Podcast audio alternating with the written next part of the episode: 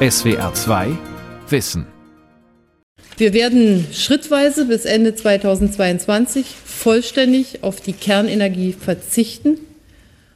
Berlin, 30. Mai 2011. Bundeskanzlerin Angela Merkel erklärt den deutschen Ausstieg aus der Kernenergie. Das durchkreuzt die Pläne mancher Unternehmen. Wenig später klagt der schwedische Energiekonzern Vattenfall bei einem internationalen Schiedsgericht in Washington und verlangt 6 Milliarden Euro Schadenersatz für die frühzeitige Schließung zweier Kernkraftwerke. Im Rahmen eines Vergleichs zahlt Deutschland schließlich 1,4 Milliarden Euro. Pakistan wurde derweil verurteilt zur Zahlung von fast 6 Milliarden Dollar. Es hatte einem australischen Investor die Lizenz zum Gold- und Kupferabbau verweigert.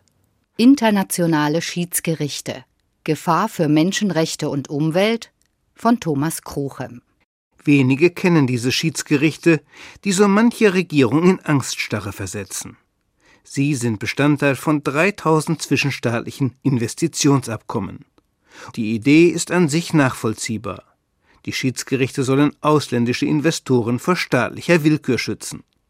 Fühlen sich ausländische Unternehmen unfair behandelt, können sie und nur sie auf der Basis dieser Verträge klagen bei für jeden Einzelfall neu ernannten Schiedsgerichten aus hochbezahlten Fachjuristen. Solche Tribunale tagen oft geheim. Ihre Urteile sind unanfechtbar, sie sind weltweit vollstreckbar. Investor-Staat-Streitbeilegung, kurz ISDS nennen das die Experten. Über 1000 ISDS-Verfahren mit einem Streitwert von 700 Milliarden Dollar haben Investoren bis heute angestrengt. Rund 100 Milliarden Dollar mussten die Steuerzahler oft armer Länder bezahlen, zumeist an multinationale Konzerne.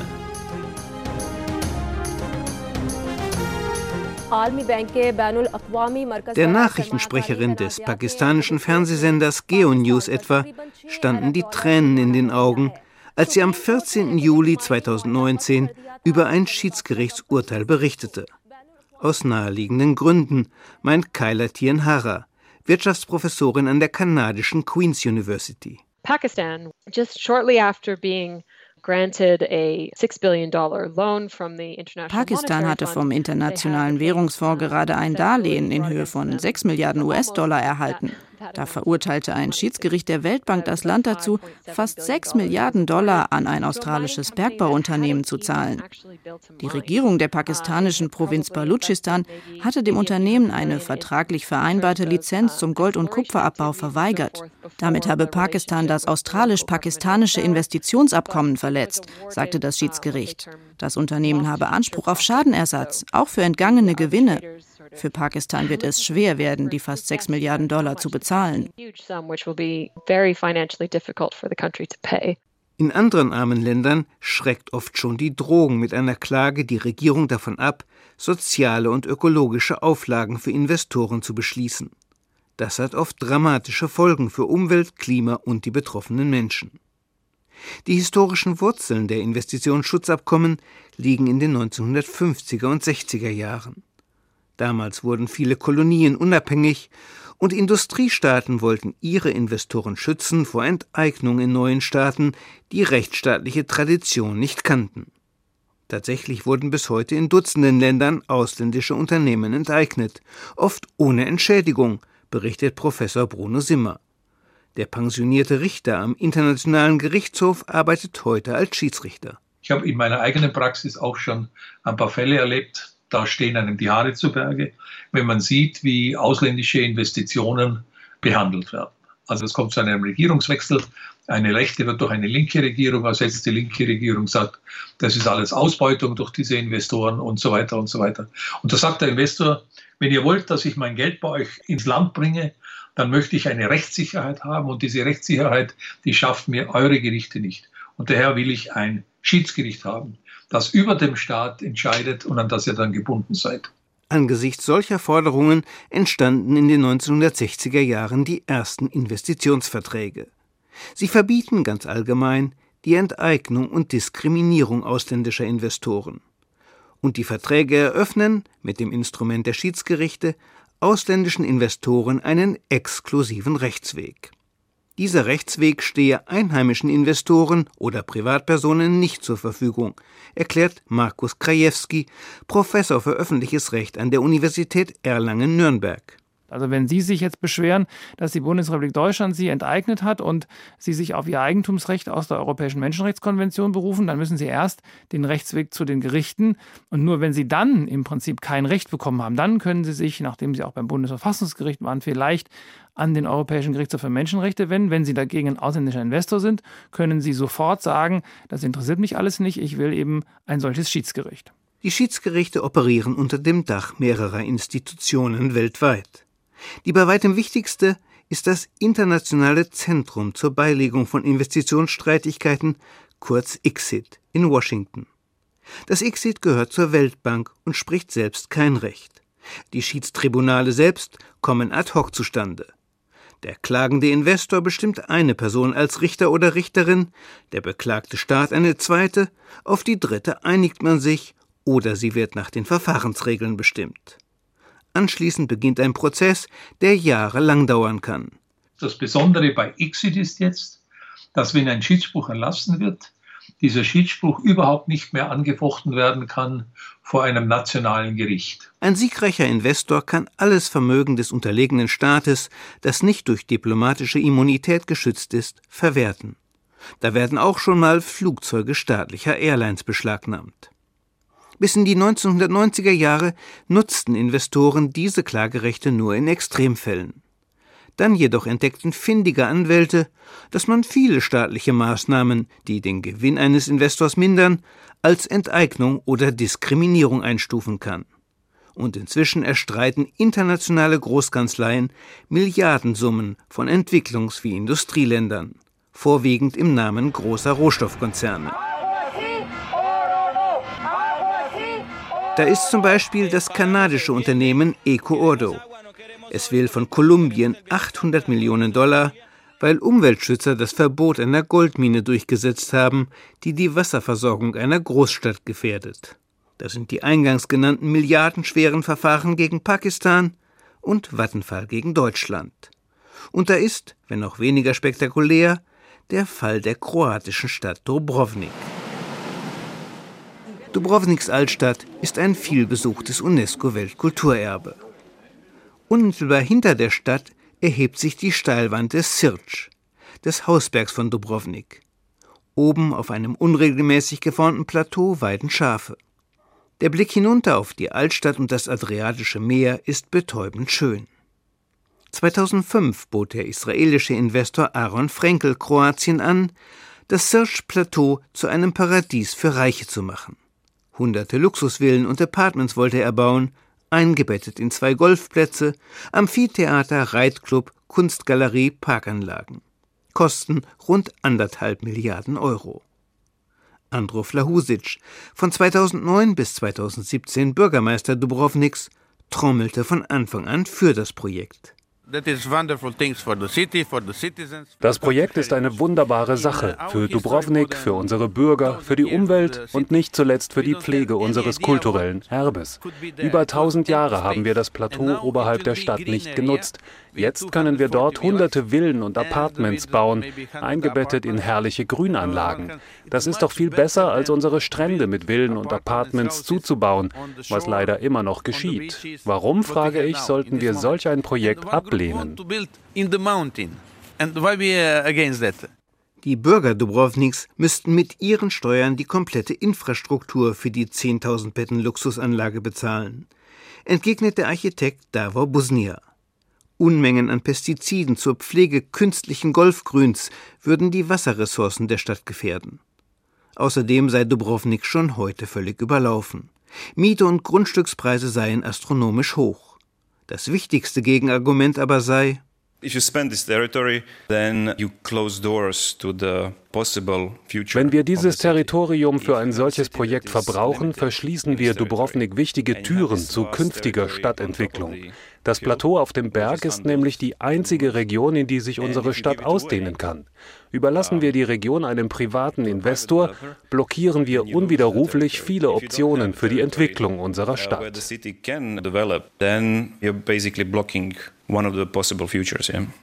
Eine Bürgerinitiative mit dem Namen Der Sirsch gehört uns, die Organisation Friends of the Earth und Kroatiens Architektenverband stoppten das Projekt mit jahrelangen Gerichtsverfahren. Sie hatten Erfolg. 2016 erklärte Kroatiens oberstes Gericht die von der Regierung ausgestellte Umweltgenehmigung für ungültig. Wenig später zog der Investor vor ein internationales Schiedsgericht. Aaron Frenkel fordert von Kroatien 500 Millionen Dollar Schadenersatz. Er tut das im Namen einer niederländischen Briefkastenfirma. Denn zwischen den Niederlanden und Kroatien gibt es ein Investitionsschutzabkommen, das diese Klagemöglichkeit beinhaltet. So kam es also zum Verfahren vor einem Schiedsgericht in Washington.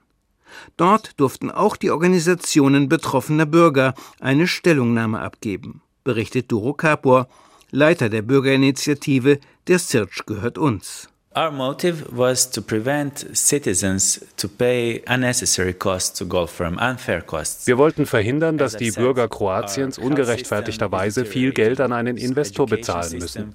Unser Gesundheitssystem und unser Bildungssystem verfallen. Wir haben kein Geld für Renten. Wir als Zivilgesellschaft haben deshalb dem Schiedsgericht gesagt, der Investor und die Regierung haben von Anfang an immer zusammengearbeitet gegen die lokale Bevölkerung. Wir verklagten sie und sie verteidigten gemeinsam das Projekt. Nie gab es Meinungsverschiedenheiten zwischen ihnen. Das Verfahren läuft noch. Das Problem für Kroatiens Regierung? Nicht sie, sondern ein unabhängiges kroatisches Gericht hat die Luxusferienanlage gestoppt. Doch dieser feine Unterschied ist unerheblich. Wenn sich der Investor beim Schiedsgericht durchsetzt, wird der Staat Kroatien Schadenersatz zahlen müssen, auch wenn die Regierung den Investor zuvor noch so sehr unterstützt hat. Es gibt neben bilateralen Verträgen wie dem zwischen Kroatien und den Niederlanden auch multilaterale Investitionsschutzabkommen, denen viele Länder beitreten können. Das bei weitem wichtigste dieser Abkommen ist der Energiechartervertrag ECT für den dieser Werbespot im Internet wirbt. Der ECT soll Investitionen im Energiesektor schützen. Der Vertrag ist seit 1998 in Kraft und hat inzwischen 56 Mitglieder. Er sollte ursprünglich nach dem Kalten Krieg Energieinvestitionen in Osteuropa erleichtern. Heute ermuntert ECT-Generalsekretär Urban Rusnak auch Entwicklungsländer wie Pakistan, Bangladesch und Nigeria zum Beitritt. Because many of those countries are poor, weil viele dieser Länder arm sind, haben sie selbst nicht genug Geld, Energieprojekte zu finanzieren. Auch im Rahmen der Entwicklungshilfe bekommen sie nicht genug. Es bleibt nur ausländisches Privatkapital, für das aber in solchen Ländern das Risiko oft ziemlich hoch ist. Die Kapitalgeber brauchen deshalb den Schutz des Energiecharta-Vertrags. Sie müssen gewappnet sein gegen abrupten Wandel in der politischen Landschaft und andere Überraschungen in diesen Ländern when inviting uh, for investors in energy. Tatsächlich stützen sich viele Investorenklagen auf den Energiecharta-Vertrag. Rund 130 sind es bis heute. Kein Wunder, im Energiesektor gibt es viele Großinvestitionen wie Kraftwerke und Pipelines. In vielen Ländern ist die Energiepolitik höchst umstritten. Die Bedingungen für Investoren können sich rasch verschlechtern. Und dann klagen sie halt. Gegen den deutschen Ausstieg aus der Kernenergie klagten mehrere AKW-Betreiber beim Bundesverfassungsgericht, ohne nennenswerten Erfolg. Damit war für deutsche Konzerne wie E.ON und RWE die Sache gelaufen. Der schwedische Konzern Vattenfall aber hatte noch eine Karte in der Hand. Er konnte Deutschland zusätzlich bei einem internationalen Schiedsgericht verklagen.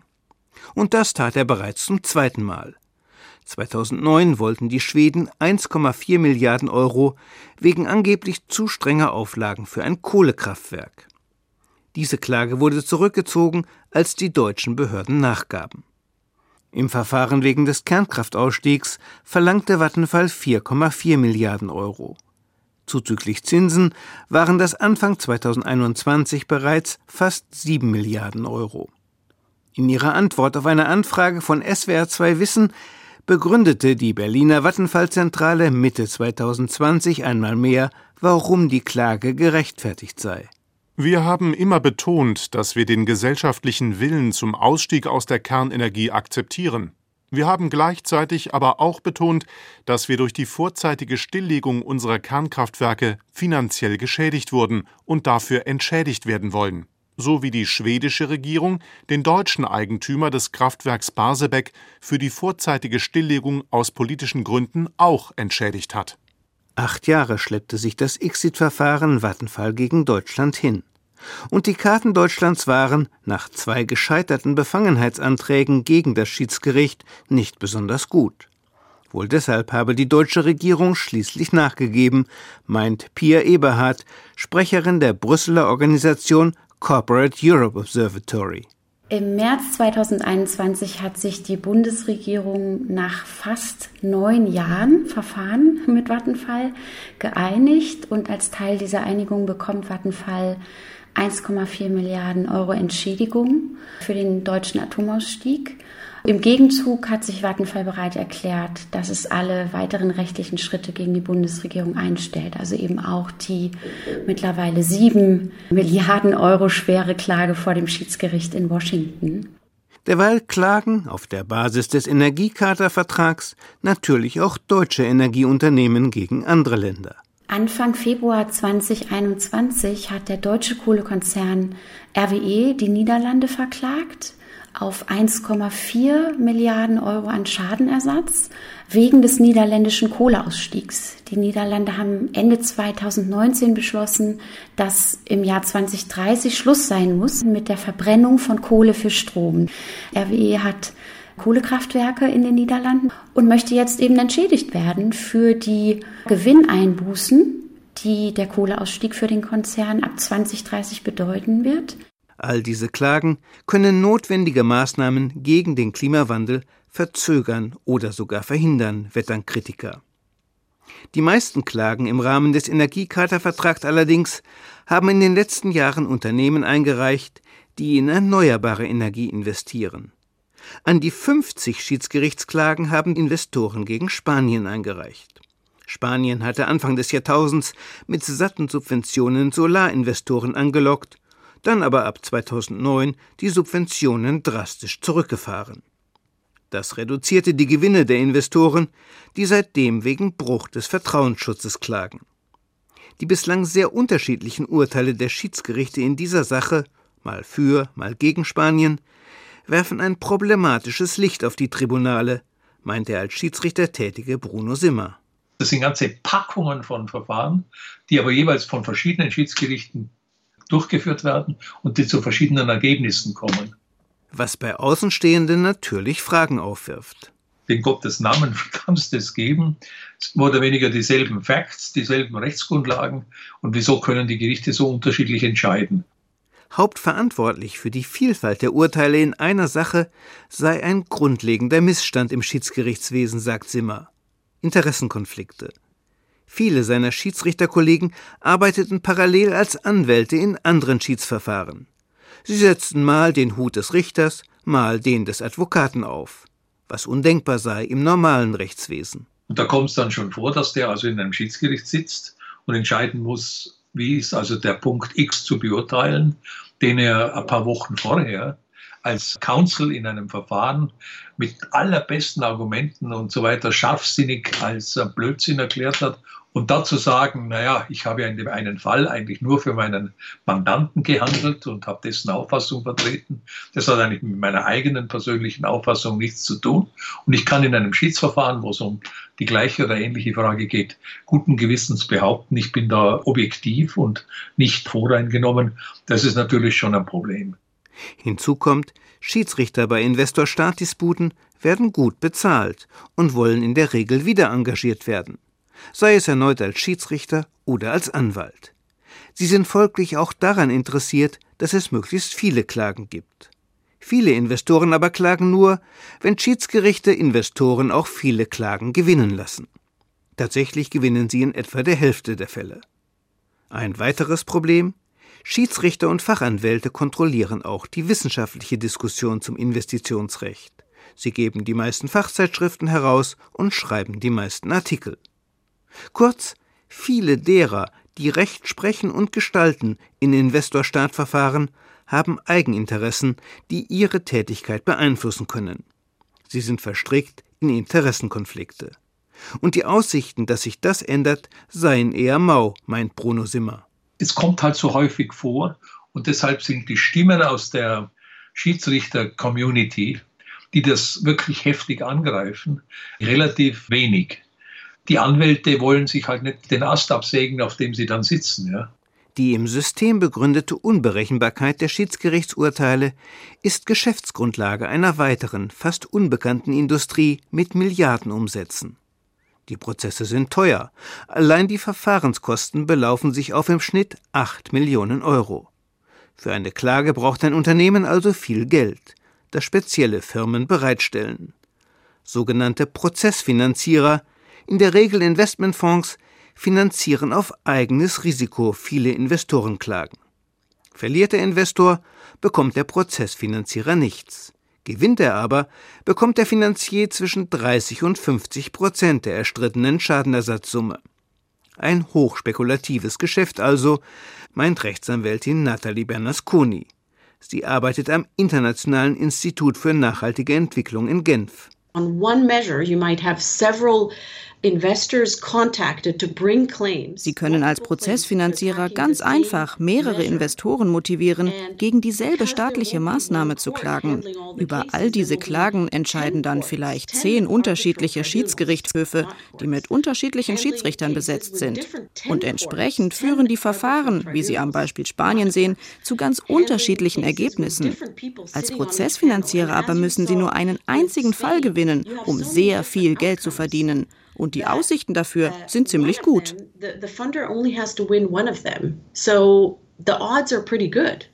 Für betroffene Staaten lautet das Fazit, es ist für sie nicht nur völlig unvorhersehbar, welche Chancen die Klage eines Investors hat, nein, der Investor kann oft auch noch, dank unbegrenzter Fremdfinanzierung, völlig risikolos Schiedsverfahren anzetteln und in Ruhe abwarten, ob der bedrohte Staat nicht freiwillig nachgibt. Dieser Staat habe ja in keinem Fall etwas zu gewinnen. Er könne nur verlieren, meint Pia Eberhard. Ein sehr gutes Beispiel ist die erste Klage, die Vattenfall gegen Deutschland eingereicht hat. Damals ging es um Umweltauflagen beim Kohlekraftwerk in Moorburg, um die Frage, wie viel Wasser kann aus dem Fluss genommen werden, um das Kraftwerk zu kühlen. Die Auflagen waren Vattenfall zu hoch. Deshalb hat Vattenfall die Bundesregierung verklagt über 1,4 Milliarden Euro Schadensersatz. Und diese Klage hat dazu geführt, dass die Hamburger Regierung gesagt hat, oh, dafür möchten wir nicht verantwortlich sein, dass der deutsche Steuerzahler 1,4 Milliarden Euro zahlen muss. Deshalb schwächen wir die Maßnahme ab. Die Erkenntnis, dass die Schiedsgerichtsbarkeit in einer tiefen Legitimationskrise steckt, habe bis heute nur in der EU Fuß gefasst, berichtet Pia Eberhardt.